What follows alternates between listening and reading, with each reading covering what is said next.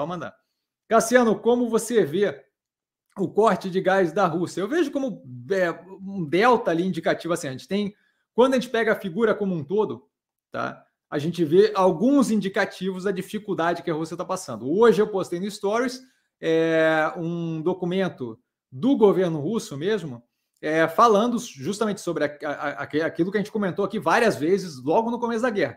Esse tipo de situação pode não ter um efeito imediato, você consegue segurar, maquiar o peso econômico das sanções e por aí vai por algum tempo, mas eventualmente aquilo ali começa a amarrar é, questões para o longo prazo que vão custar na economia russa, e você começa a ver isso aparecer.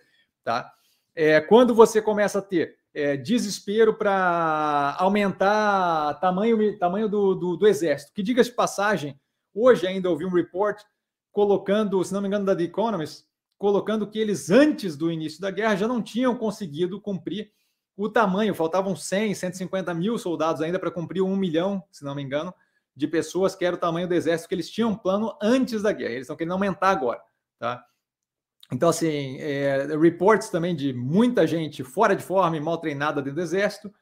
Tá? Então, assim, na minha cabeça, quando você começa a ver muita reação que parece meio errática, o lance de fazer questão de manter a usina nuclear lá, é, agora me fugiu o nome, é, em linha de fogo, meio que criando ameaça, o lance de fazer, ah, cortar fornecimento de, de gás para a Europa, que falou que não ia fazer, mas aí fica inventando desculpa, e, e falou claramente ali condicional com o, o, encerramento das sanções. Me parece um delta de desespero. A gente viu esse mesmo essa mesma debatida dada pelo Irã. O Irã fez isso várias vezes também, que o Irã não tem o poder que, ele, que eles têm de afetar a Europa, mas toda vez que o Irã começava a sentir a coisa apertar um pouco mais, ele fazia algum tipo de, de, de, de encenação, de ah, vocês vão ver, é o fim do mundo, e blá, blá, blá, não sei o que. É, na minha cabeça, é justamente a continuidade do indicativo de que está ficando difícil manter,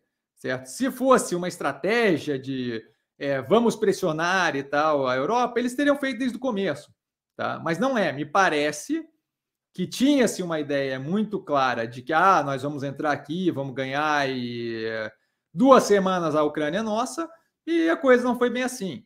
E aí você começa a ter cada vez mais uma dificuldade quanto mais a guerra se arrasta. A economia russa está sentindo, tá? o exército russo está sentindo, e me, me soa como desespero. Vai afetar negativamente a, a Europa? Com certeza.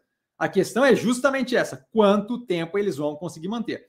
Hoje a França, se não me engano, entrou já com, com requisição com pedido para a população ou para a indústria deles de redução a partir de agora já de 10% do consumo de energia. Então, assim, a Europa como um todo parece estar bem pilhada para levar isso até os finalmente. Os Estados Unidos estão injetando uma grana considerável, mais um plano de 3 bilhões de dólares de envio de armamento para a Ucrânia. A Alemanha, se não me engano, a Alemanha ou a Europa como um todo, a União Europeia, agora há pouco, é, agora há pouco, semana passada, 200 milhões de euros então, assim, a, a coisa tá, eu não vejo eh, a, o Ocidente parando tão cedo.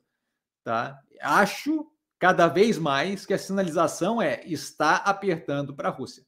Tá? E aí começa a ter é, atitude errática. Como eu falei na última vez que a gente comentou sobre isso, eu acho que a preocupação toda do Ocidente é em não espremer demais para que vire uma questão nuclear. Mas tirando isso, é, é espremendo até a hora que resolve, até a hora que a Rússia resolver soltar.